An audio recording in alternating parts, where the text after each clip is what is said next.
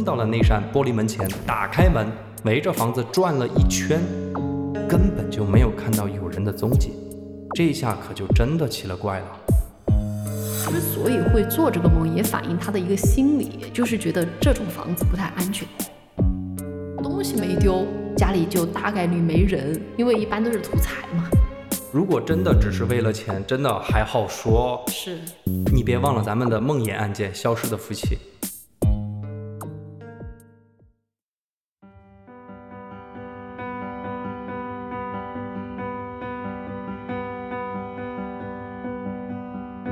大家好，欢迎收听尼达播客。大家好，我是在霓虹中抵达的留下来。我是往哪跑？今天我要给大家分享的这期案件是发生在二零一九年的美国。嗯，离我们还挺近。对，有这么一家四口人，因为男主人工作调动的缘故，他们举家就从美国大陆移居到了美国夏威夷州首府 Honolulu。对于我们来说，更熟悉的名字应该叫做檀香山。嗯，就在他们一家人准备开启新的生活的时候。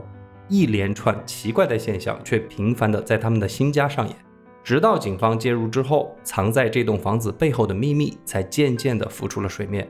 而最后的真相，包括这个作案者的动机和他的作案手法，可以说啊，是目前为止咱们尼达播客开播以来也没有聊过的一种案件类型。嗯，所以我相信今天的这起案件一定能够满足大家对于悬疑案件的这个猎奇的心理。但其实真正让我们决定做这期节目的原因啊，还是因为一份听友投稿。哎，对，我们在五一小长假的时候，微博私信平台就收到过一则投稿，是关于租房子搬家的事儿啊。看完投稿之后，我就特别想聊一聊那些在家里来的不速之客，所以最终我们是敲定了今天要讲的这个案件。那么在正式开始聊案件之前，我觉得我们俩得和大家聊聊这位听友的故事，就算是本期的开胃菜吧。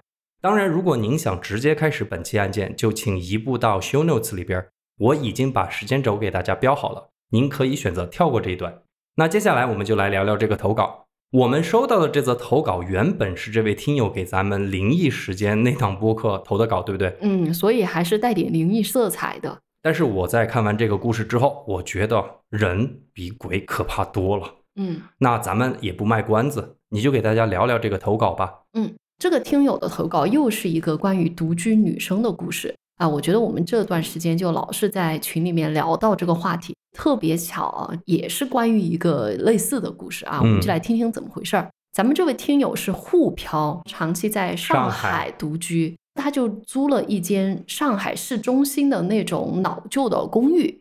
这种公寓呢，就是一室一厅一卫，嗯对吧？小单间是。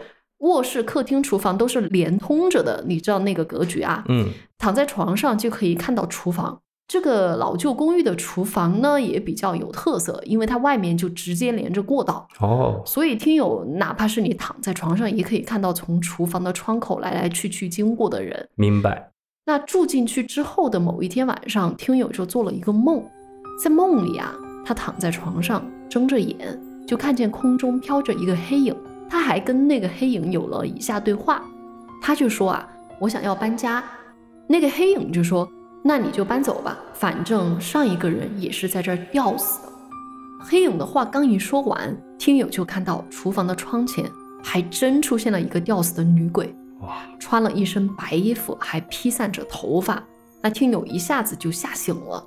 我觉得听友这个梦啊，说实话哈。不至于说被我们选中是灵异投稿，对吧？其实还是比较的常见的，没有那么恐怖。但是其实它后面有一些后续，是我们真正觉得吓人的地方，对吧？嗯，另外一个方面来说，我觉得听友之所以会做这个梦，也反映他的一个心理，就是觉得这种房子不太安全。对对，就是你觉得不安全嘛，你才会老是去多想，对你才会觉得这个心理的暗示是，然后你才会觉得这里可能会闹鬼。听友在住进这所公寓之后，确实发现有些地方是不对劲的。怎么说呢？那段时间啊，他还没找着工作嘛，整天都待在家里边，所以对家里的异常动静也是了如指掌。但是往往就是很多的不法分子就觉得说白天家里没人，可能就会来踩点，对吧？听友就发现总有人在他家的厨房窗口外面晃，就很明显不是经过的，而是会在那儿逗留。这还不算最可怕的呀，我觉得更糟心的就是经常会有人开他家的门。我觉得这个真的蛮可怕的啊。嗯，就说具体点，他能够听到门外边有动静，听起来就是有人在门口轻轻掏出钥匙，试着开他家的门。有那么好几次，门外这个动静实在搞得太大了，听友就会那么吼一句，就说谁呀？门外肯定是没人响应的。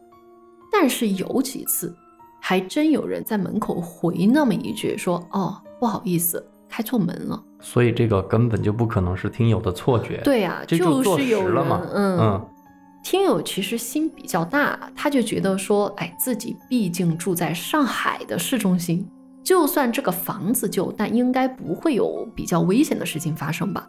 所以，即便这种异常情况断断续续持续了大概有两周吧，而且频率还是越来越高，听友也没想着说要搬家这个事儿。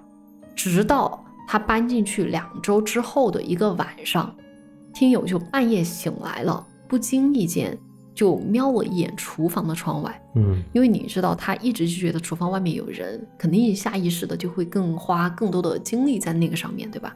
结果这么一看呢，这个厨房的窗子上清晰的印着一个人影，那个人影是怎么样一个状态啊？是一动不动的站着，头发、耳朵都是一清二楚的，不可能是别的东西，是绝对不可能看错的。也就是说，有个人半夜一动不动的站在听友的房间外边，对，在偷窥这间房间。是，就再加上听友当时就回想起那个梦了，就梦里上吊的女生也是这样出现在厨房窗前的，这下听友才开始真正的害怕，才警觉起来。第二天就下定决心搬了家，嗯然后在听友搬家之后不久，不就刷微博吗？刷到一个新闻视频，视频里面说的啥呢？说，二零二一年的十月十二号，在上海某个地方，有个男的拉着行李箱在路上走，之后被发现里面装的是一具女尸。嗯十月十三号，其实警方就侦破了案件，死者就是一位独居女性，而且凶手曾经多次蹲点被害人的住处，最后抓住机会入室行凶杀人，再用行李箱搬运尸体进行抛尸。真正让听友感到头皮发麻的是什么呢？是这个受害的独居女生的住所，就是她之前租的老旧公寓那个片区。也这个更就是说，恐怖啊那段时间就真的有凶手在蹲点这种独居的女生，听友就越想越后怕，不知道他那天半夜醒来啊，在窗前站着的人影是不是那个蹲点的凶手，这个东西也说不一定。对这个事儿，我听下来就是觉得吊死的女鬼跟这个人比起来，嗯，算啥？一点儿都不恐怖。是，最恐怖的就是这个投稿里面说的，二一年上海市中心居然还有蹲点作案的杀人犯。嗯，我想到自己家外边啊有一道一动不动的身影，我就真的觉得揪心。嗯，谁会想在搬进新家的时候遇到这么一个动机不明的幽灵呢？今天我要讲的这个案件，也就是一个潜伏在别人家的幽灵，他作案的动机之诡异，是我完全没有预料到的。那接下来我就给大家盘盘这个案件。OK，在今天案件之前，我特别想给大家说一下，就是本期案件是参考了美国 Lifetime True Crime 出品的纪录片，以及美国媒体关于本案的一些报道。那接下来我们就开始聊今天的案件。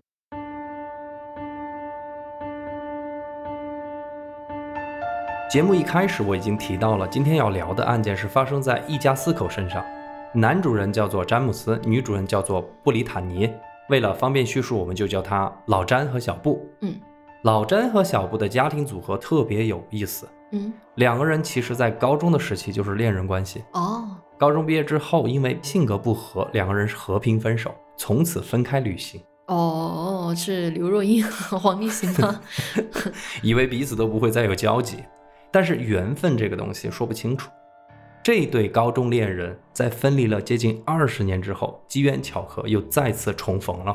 你这个文风怎么搞得有点像网文呢、还是破镜重圆文？当时老詹离了婚，一个人带着两个儿子生活，也挺想找一个合适自己的另一半。哎，小布这么多年呢，也一直单身。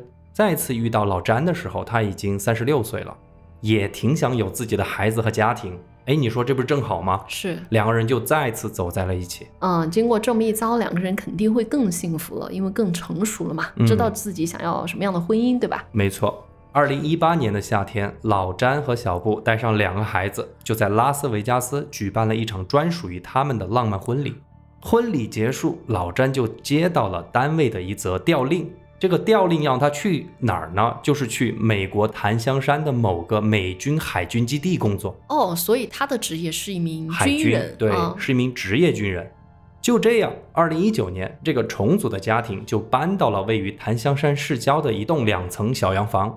房子算不上奢华，但是周遭的环境也很安全，也很宜居。毕竟是夏威夷岛嘛，风景也很好。所以一家四口对新生活是充满了期待和希望。对，听起来都是欣欣向荣的啊，嗯又是新婚，又是新的环境。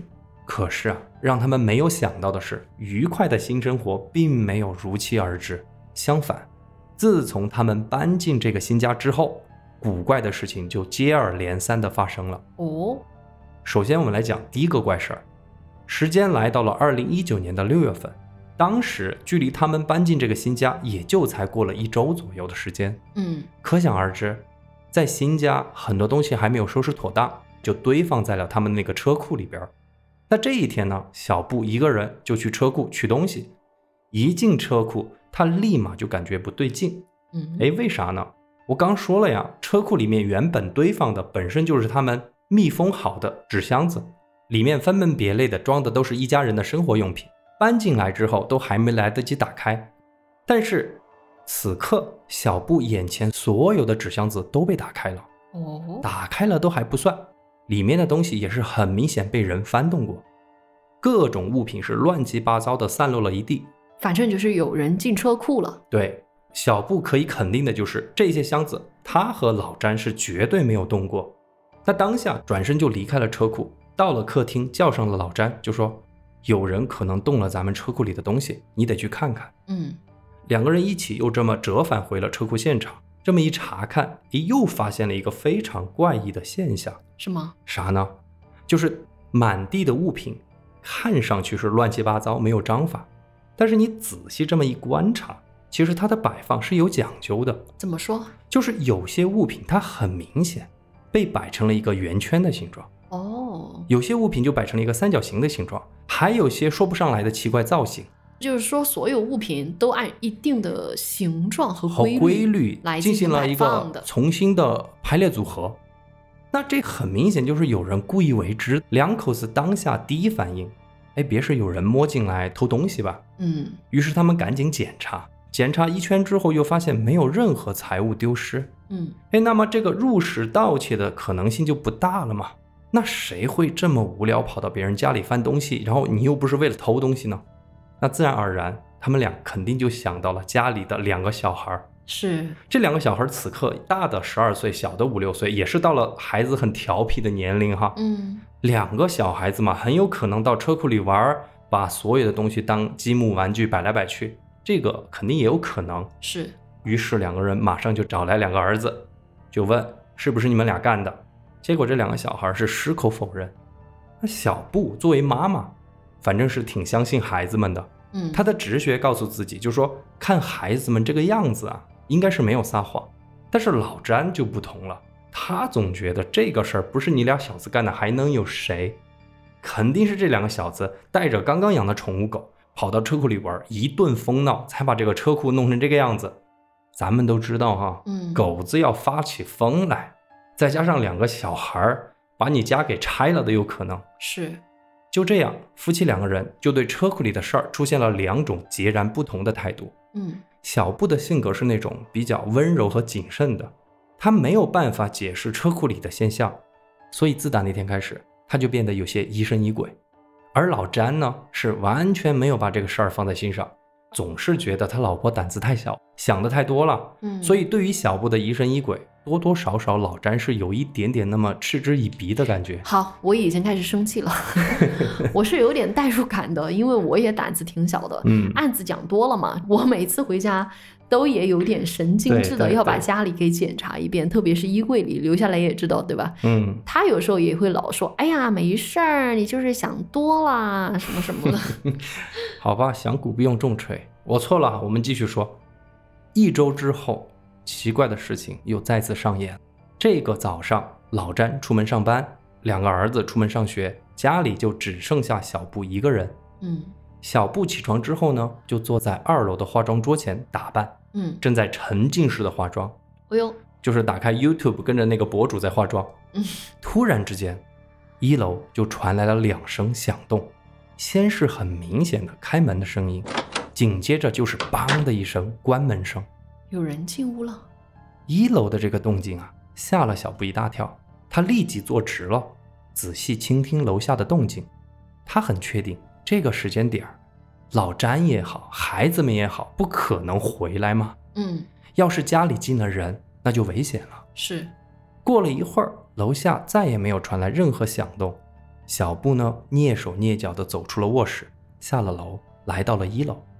他屏住呼吸，从一楼开始，一间屋一间屋的推门查看。每检查完一间房间，他就把那个房间的门窗都给锁上。就这么检查完一圈，他确定一楼没有人。嗯，接着就回到了二楼，用同样的方式把二楼也给检查了一遍。当然，还是没有任何人。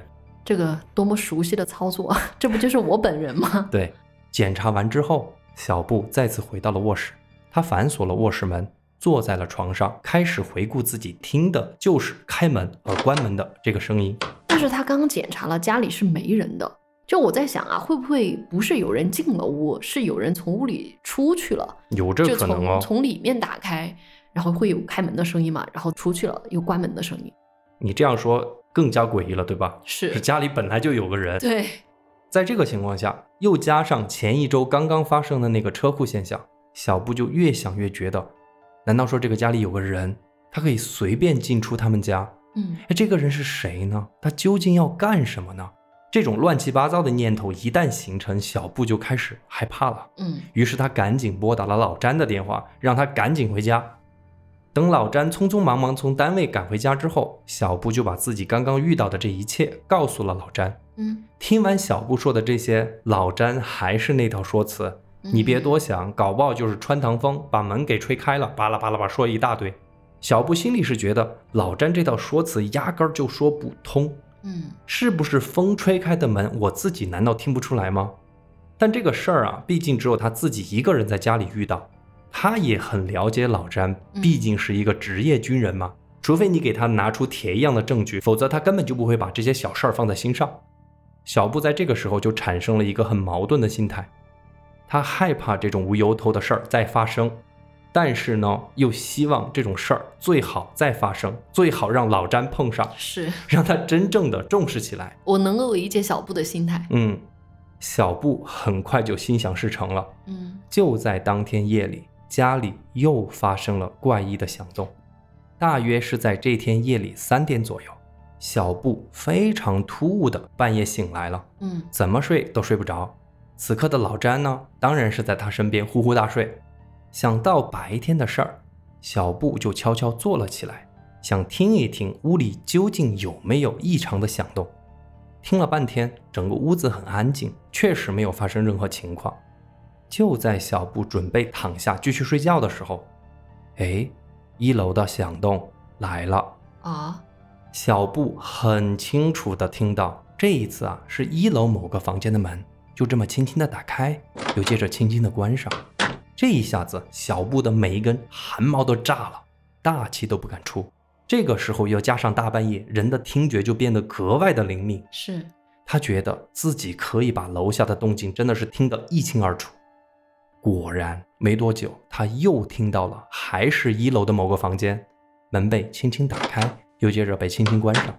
这个感觉就好像一楼有一个人从一个房间来到了另外一个房间，就这种感觉。天哪，这真的跟幽灵似的。嗯，这一下子小布那不管了，马上摇醒了身边的老詹，告诉他刚刚自己听到了这一切。但是老詹还是不信。还是这死出，真的是废。因为他没有听到嘛。他又劝自己老婆，他说别太紧张，一切都是多虑了。但是再一再二不再三，从车库事件到早上关门事件，又到了今天半夜听到一楼有动静，小布他是整个事件的经历者，他看到老公这个态度，一下子就生气了，非常认真的对老詹说：“他说我不是疑神疑鬼，也不是觉得说家里有鬼啥的，我就是觉得有人盯上咱们家，要是真的有人入室抢劫，这本身就很危险啊！难道注意安全有问题吗？就是，我不管你信不信，老娘我就要到楼下去看一看。说完这句话，小布翻身下床。这个时候，他反而觉得自己没有那么害怕了，一个人就这么风风火火从二楼冲到了一楼。小布来到一楼，第一件事情就是去查看大门有没有被锁上。他发现啊，大门是关好的，但是没有从屋内进行反锁。嗯。紧接着，他又在一楼转了一圈，发现没有任何财物丢失。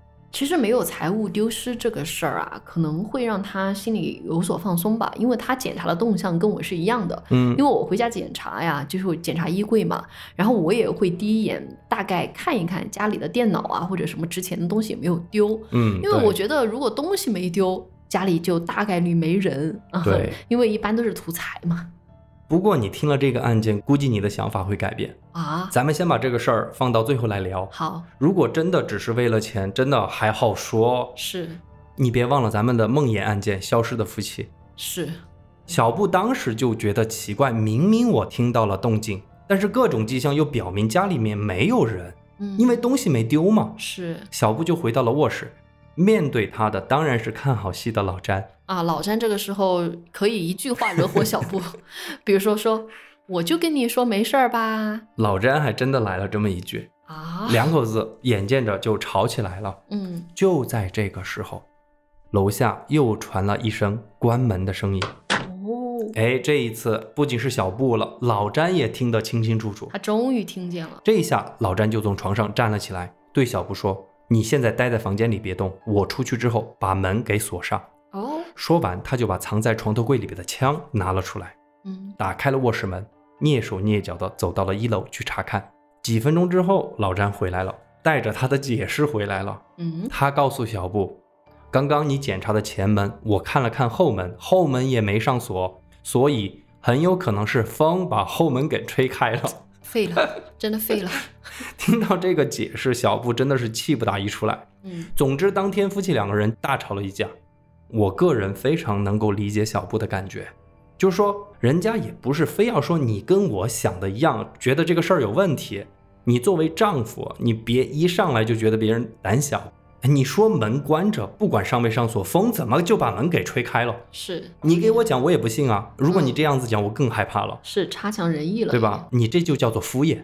可能他也是要等到自己亲眼目睹才愿意去相信吧。没过多久啊，老詹如愿以偿了。终于在家里独自的体会了一番诡异经历哦，怎么回事呢？这一天，老詹一个人在家。平时他不上班的时候，他很喜欢一个人在家里弹钢琴。他家的钢琴是摆在一楼客厅的某个角落，对面是一扇窗户，对着后花园。钢琴右边是一个玻璃门，对着他家的侧花园。这里我得多说一句。估计是为了隐私考虑，这个玻璃门安装的不是那种透明的玻璃，是那种毛玻璃。嗯，这一天，老詹就开始弹起了钢琴。正在他摇头晃脑、很陶醉的时候，不经意间就瞥向了玻璃门的方向。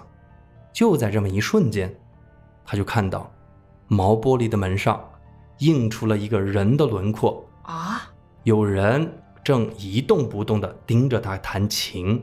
这种感觉，我觉得跟咱们听友投稿的那个半夜醒来，一个那个窗子上印着一个人的影子一动不动，一模一样的感觉。对啊，老詹立马就停下了正在弹琴的手，听到琴声断了，门外的那个人形轮廓就这么嗖的一下消失了。哦，这回老詹可是看得清清楚楚、明明白白的，愣了几秒钟。老詹，我说了也很勇敢，毕竟是那个军人嘛。对，立马起身就冲到了那扇玻璃门前，打开门，围着房子转了一圈，根本就没有看到有人的踪迹。这下可就真的奇了怪了。嗯，明明看到有一个人的轮廓，从人影消失到老詹冲出外面，无非就是十几秒的时间。这个人这么短的时间就消失的无影无踪呢？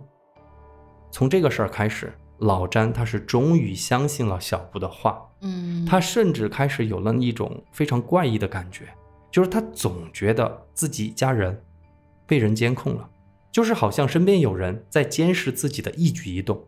这种感觉他不敢告诉小布，因为怕他妻子更加害怕，所以他自己就默默的开始留心起来。夫妻两个人就这么各自怀着各自的恐惧和担心，在这个新家又这么度过了几周的时间。在此期间，到了半夜，一楼时不时的还会发出那种关门、开门的响动。嗯，接着，家里这种恐怖的氛围就开始升级了。哦，家里开始出现了一个新的情况，什么呢？就是某一个东西啊，突然就会消失几天，接着就会突然出现在不该出现的地方。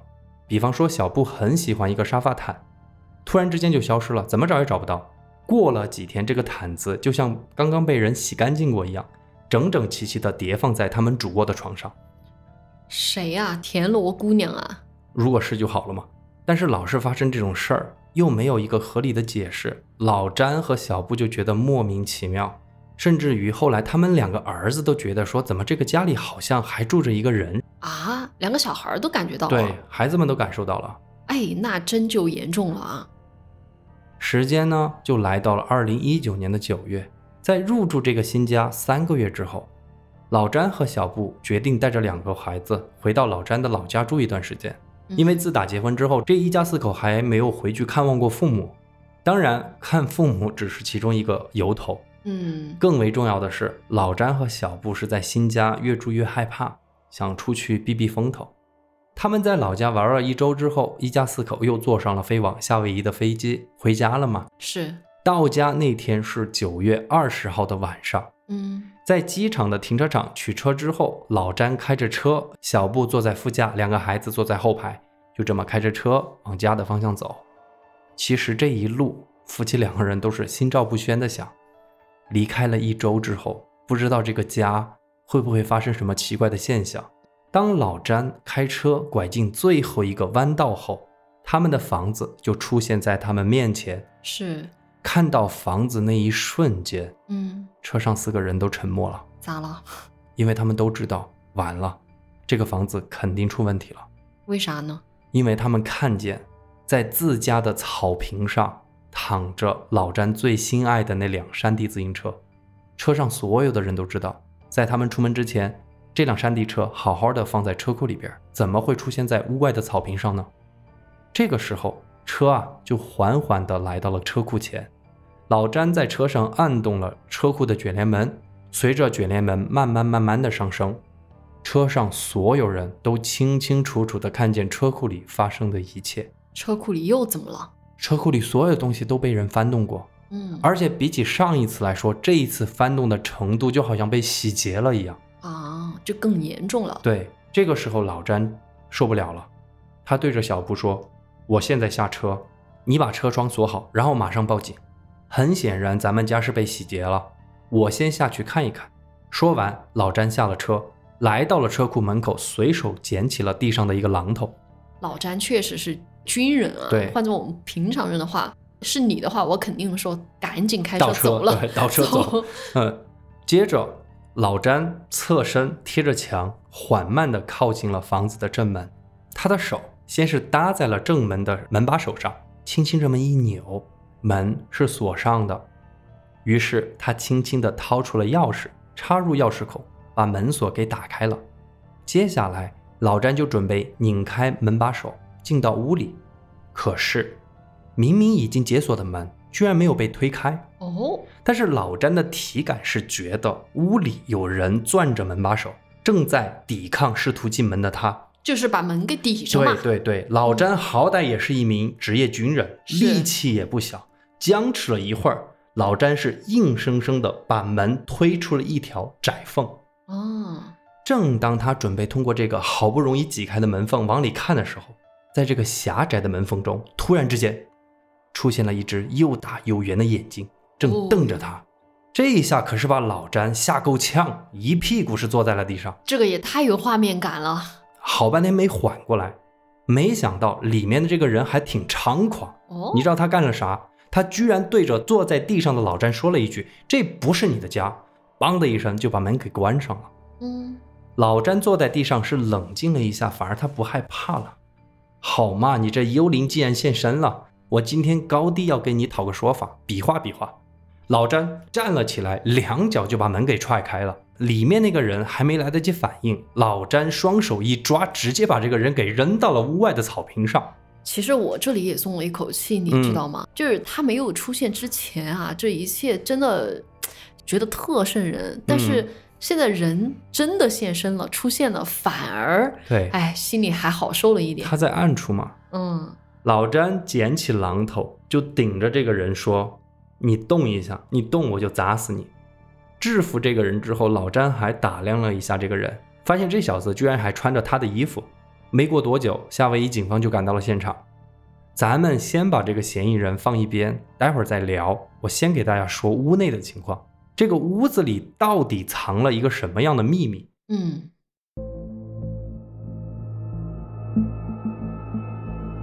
嫌疑人被警方控制之后，老詹和小布就进入了屋内。正如他们所想象那样，整个屋子乱七八糟，被翻了个底朝天。家里虽然很乱。但是东西没有丢，哎，不仅没有丢东西，反而还多出来好些原本不属于他们的东西。比方说，客厅的茶几上摆满了各种各样的药品和化学试剂，怎么更诡异了呢？对啊，这是用来干啥的呢？我们待会儿说。嗯，接下来往二楼看，首先是两个孩子的房间，这个房间就很奇怪，不仅没有被翻动，还被打扫得干干净净。紧接着就是夫妻两人的主卧，主卧的情况倒是和一楼一模一样。被翻得乱七八糟，但是这间屋子也有一个非常奇怪的点：夫妻两个人的床铺了一个很干净的毯子，在这个毯子上整整齐齐地摆了一排刀具。刀具那个感觉，我给你形容一下，就像医生做手术的时候，旁边的那个手术推车上摆的那个手术刀那种感觉。嗯，对对对，在这个刀具的旁边还放了一个笔记本电脑，这个电脑是老詹的。但是属于那种放在家里吃灰，老詹平时也不怎么用。此时笔记本电脑是处于黑屏的状态，老詹就动手按了按，屏幕哎亮了，出现在他们眼前的是一个 Word 文档的最后一页。老詹就把这个 Word 文档拉到了第一页，那么文档的标题就出现在了他们的面前。这个标题是啥呢？我翻译一下，叫做《关于杂食性人类的一项实验》。可能我们对这个标题不是很明白，不着急。还有一个副标题，副标题是这么说的：说一个鼠人的康复和整形计划。我看了副标题也不明白咋回事。什么是鼠人哈？不是我们四川人，鼠辈，就是像老鼠一样的人类。如果大家还是不明白，我就把这个 Word 文档的内容给大家简要说一下。对，解释解释。对，听完之后可能你就明白了为啥我反复说这个案件很诡异、很离奇。嗯，那我主要说两点。第一点，文档的内容是以日记的形式呈现出来的，记录的是作者对某一类人群的观察，以及观察之后他自己的自我反思和分析。对于写过学术论文的听友一定不陌生。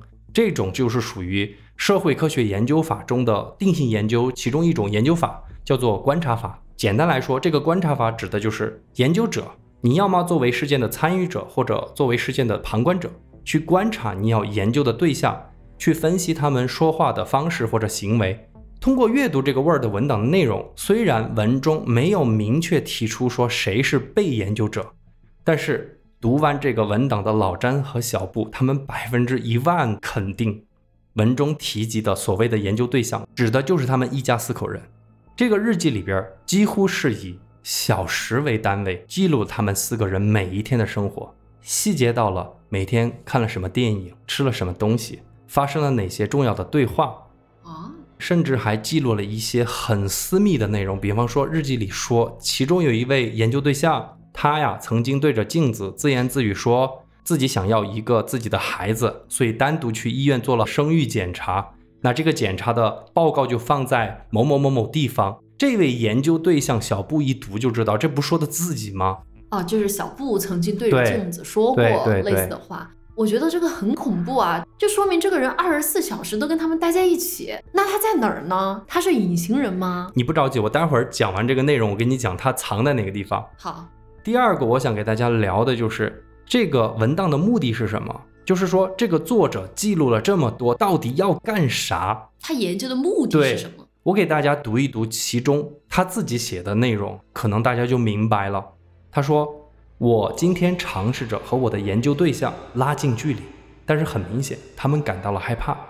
我想做的无非就是让他们看上去更加完美而已。人类的形态让我感到不适，所以我的实验必须要尽快完成。哦，就说了这么一段话，你觉得这段话是什么一个意思？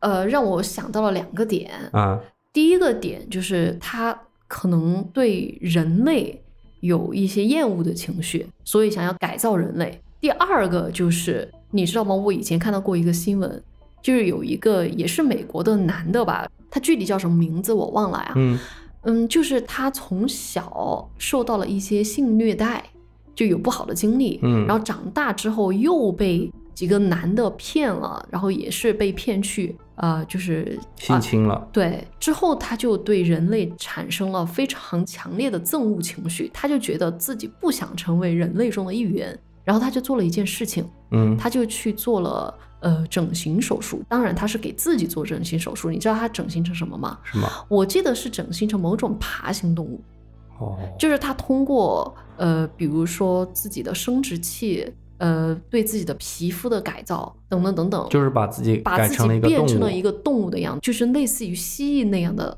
一个外在的形态。嗯，所以我觉得这个人是不是就是也是受到过类似的创伤，然后对人类太憎恶了，所以就是想去改变这个人类的形态。但是我想说，是他怎么不改变自己，跑去改变别人呢？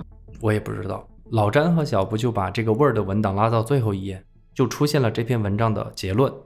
结论是这么说的：为了改造像老鼠一样丑陋的人类，我啊必须要对实验对象进行整容手术，特别是对小布和两个孩子。嗯那这个人还列出了一堆整形的清单，其中就包括手部切除和移植手术，还有一个变性手术。对吧？我说啊，就是这样嘛，变成动物或者怎么着，对吧？在这个结论的最后，作者还列出了他做手术需要的那些药品和工具。嗯，所以看来屋内的那个刀具和哦药品，品就是他准备可能进行整容手术的工具。我觉得听到这儿还是很后怕的，因为就是这个人是二十四小时跟他们待在一起，万一对这个食品做一些什么手脚，啊一家人就会莫名其妙就晕过去了，或者被麻醉了，然后根本没办法反抗啊。那让小詹和老布感到后怕的就是他们读到了最后一句话，嗯这句话是这么写的：他说，人类的康复和改造计划将于今天开始。落款的时间，你猜是什么时候？什么时候？就是他们一家人回去探望父母的那天。就是出发回他们回他们老家的那那一天天呐，还我跟你说，嗯就意思就是还好他们走了，对要不然的话那一天就是他们的忌日了。对啊，这个人他原本的计划就是在那一天，先是用镇静剂把四个人先给控制住，接着就开始给他们做手术。所以前几天他外出搞药去了，就没有在家里监控他们四个人，就不知道他们四个人准备要回老家。是，如果他知道的话，搞不好他的计划会提前或者是延后，他还不会暴露。嗯嗯，所以等到当天发现四个人没有回来，他就大发雷霆嘛，就把别人家搞得乱七八糟。哇，幸好他们临时回家探亲了，嗯这真是救了他们一命啊！是啊，你说做手术，这不就是谋杀嘛，对不对？就是虐待杀人啊。嗯。最后，我们来说说这个人是谁啊，嗯以及这个案件的一些后续。我真的很关心他到底是个什么人，还有就是他到底躲在这个家哪儿啊？这个犯罪嫌疑人名字叫做萨亚斯，时年二十三岁。